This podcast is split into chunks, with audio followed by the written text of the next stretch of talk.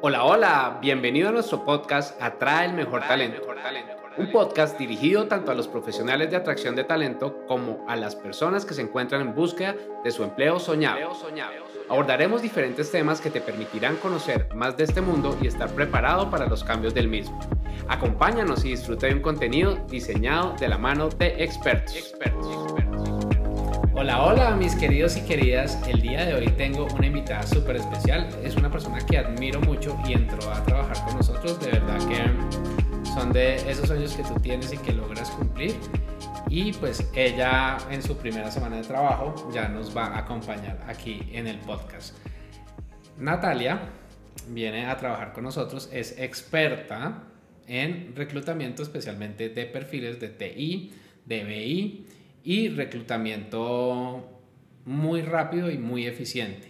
Sin embargo, pues obviamente tiene un conocimiento bastante interesante que si tú estás buscando empleo es muy relevante. Si tú eres un líder que necesita de este contenido es muy relevante que te quedes en este podcast.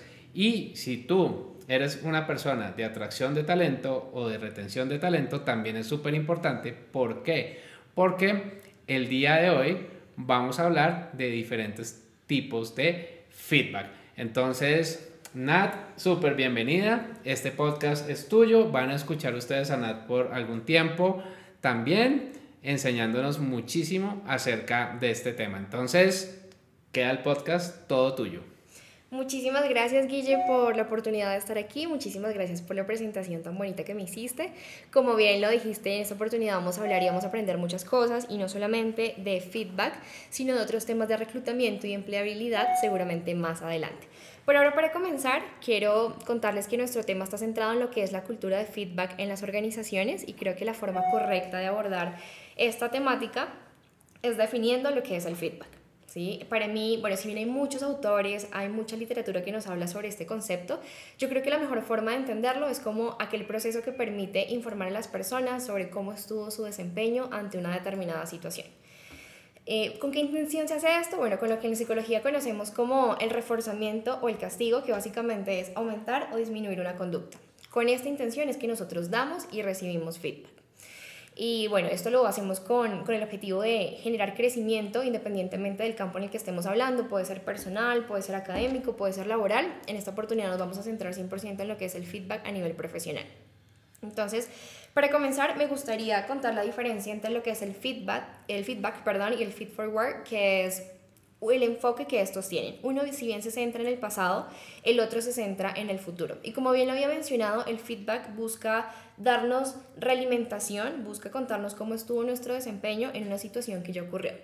Mientras que el feed forward lo que busca es ayudarnos a, a predecir, ayudarnos a, a no corregir, sino prepararnos para una situación futura. Entonces, si hacemos como una tabla mental sobre las diferencias de cada uno, quiero que centremos el feedback de un lado como el pasado, lo que ocurrió. Habla de experiencias, busca corregir y para poder dar feedback nosotros tenemos que tener un nivel de conocimiento sobre la persona. Si no conocemos a la persona, no estamos en capacidad de poder dar feedback. Mientras que el feed forward se enfoca en el futuro, busca conocer las posibles soluciones, la forma de llegar a ellas. Para esto es necesario tener conocimiento no de la persona, sino del contexto. Obviamente tenemos que conocer expectativas y nos permite anticiparnos a una determinada situación. ¿Listo? Esas son como las principales diferencias entre lo que es el feedback y el feed forward.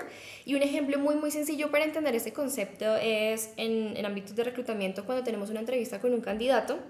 El candidato hace su proceso y nosotros lo sentamos y le decimos, bueno, mira, tu desempeño en la entrevista fue 10 de 10, excelentes habilidades blandas, eh, muy buenos skills eh, blandos, skills técnicos. Le decimos cómo le fue en su proceso que ya ocurrió. Caso diferente a cuando somos líderes de un grupo y queremos eh, formar nuestro equipo en plan carrera. Ahí nosotros no utilizamos feedback, sino utilizamos feed forward. ¿Por qué? Porque lo que queremos hacer es, con base en lo que tú eres y lo que te quieres proyectar en un futuro, tenemos que trabajar en esto, aquello. Por ejemplo, una persona que es de TI, que quiere, no sé, ocupar un cargo senior, esta persona, por supuesto, debe formarse en diferentes lenguajes de programación y eso es lo que es el fit forward. Decirle, mire, en este momento eres junior, solamente conoces X base de datos relacional, Si quieres que avancemos, tienes que formarte en lenguajes, tienes que formarte en otras bases, tienes que formarte en muchas otras herramientas. Entonces, esta es la principal diferencia y para mí es muy importante que tengamos claridad en esto porque en este podcast en particular nos vamos a centrar en feedback y no en feed forward. En feedback, para continuar hablando del tema, existen diferentes tipos. Existen muchos tipos y nosotros lo googleamos y lo buscamos en ChatGPT, en la literatura, vamos a encontrar que hay muchos tipos de feedback. Sin embargo, hay dos que yo quiero resaltar en este momento y es el feedback negativo o el feedback constructivo y el feedback positivo. Estos dos son los que más utilizamos, independientemente si lo damos de forma formal, si lo damos de forma informal, si lo utilizamos directa o indirectamente. No importa cómo lo utilicemos, estos dos es los que más se centra la comunicación. ¿Y por qué es importante? Porque estos dos feedbacks nos hablan sobre el desempeño, si lo hicimos bien o si lo hicimos mal en muy pocas palabras. Y dado que esto se centra en los tipos de feedback, nosotros generamos diferentes barreras al momento de recibirlo. La primera barrera al recibir feedback es que mucha gente no sabe dar feedback y por eso nosotros estamos como prevenidos al momento de recibirlo. Si a mí mi jefe me dice, oye, nada, te quiero dar feedback respecto a tu podcast, pues yo seguramente voy a pensar que me va a regañar porque dije algo mal. Y ese es como el primer bloqueo que nosotros tenemos cuando estamos hablando de feedback. El segundo es que nos gusta dar feedback, pero no tenemos apertura a recibir feedback. Y cuando hablamos de una cultura de feedback, hablamos de dar y de recibir al mismo tiempo. Entonces, estas dos barreras son las principales, las que han hecho que este tema se vuelva en muchas organizaciones como un tabú, algo que sea un dolor para nosotros, que no nos haga sentir muy, muy cómodos. Y es lo que queremos, es este chip el que queremos cambiar a través de este podcast de manera muy, muy rápida. El feedback es importante no porque lo utilicemos para decirle a las personas lo que no nos gusta de ellas o lo que no nos gusta de su proceso, porque realmente ese no es el objetivo de un buen feedback. El objetivo de un feedback, por un lado, es aumentar la motivación. ¿sí? Si, si las personas reciben un feedback real, un feedback objetivo, que ya más adelante, no en esta oportunidad, pero en otras oportunidades hablaremos sobre las características de un buen feedback, em, y de la primera de ellas es que el feedback sea objetivo, vamos a sentirnos eh, identificadas con lo que nos están diciendo y lo vamos a aceptar con certeza. Sea positivo, sea negativo, si yo me identifico con lo que tú me estás diciendo, pues yo lo voy a aceptar.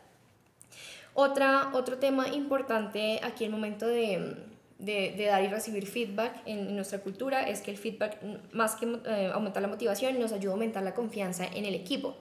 ¿sí? Si nosotros sabemos que, que, las personas nos dan feedback en pro de nuestro crecimiento, pues vamos a estar muy motivados y vamos a confiar que, en que lo, lo que las cosas que nos dicen pues son cosas que van a ayudarnos a crecer a nivel personal y a nivel profesional. Y yo digo que una tercera y muy muy importante eh, característica de por qué necesitamos el feedback en las organizaciones es porque nos permite a nosotros mismos analizarnos. ¿sí? La, lo que llamamos como introspección o autorreflexión es fundamental porque yo tomo lo que la gente nos está diciendo y lo comparo con lo que yo pienso de mí. Yo puedo pensar que en este momento estoy haciendo un trabajo increíble, pero las otras personas no tienen esa percepción y así es como nos alimentamos. Entonces, el feedback básicamente se trata no de un proceso que nosotros debemos realizar cada tres meses, cada seis meses o cada tiempo determinado, sino de una cultura en nuestro ambiente laboral. Realmente el feedback debe ser una cultura y debe ser un feedback 360. ¿Qué quiere decir? 360 grados, donde todas las personas que se involucren en mi proceso, independientemente de quiénes sean, deben conocerme, por eso es importante conocer a la persona que recibe y que da feedback deben eh, darme un feedback objetivo, yo voy a tomar ese feedback, básicamente es un círculo donde cada uno da feedback y volvemos al mismo punto que soy yo y hago este proceso de introspección. Entonces yo aquí voy a hacer una comparación de lo que yo dije, mi, mi feedback inicial, a lo que me dijeron las otras personas y con base a esto, porque el objetivo del feedback, como les decía al inicio, es construir, es generar crecimiento personal, generar, generar crecimiento profesional. Entonces, con base a toda esta información que yo voy a poder recabar, pues voy a tomar decisiones, voy a tomar planes de acción y voy a poder generar una mejoría en caso de ser necesario. Si de pronto lo estoy haciendo mi proceso muy bien, entonces simplemente lo que voy a hacer es tener esta información de base para seguirlo haciendo muy bien. Sin embargo, en todas las oportunidades, en todas las situaciones, pues vamos a tener puntos de mejora.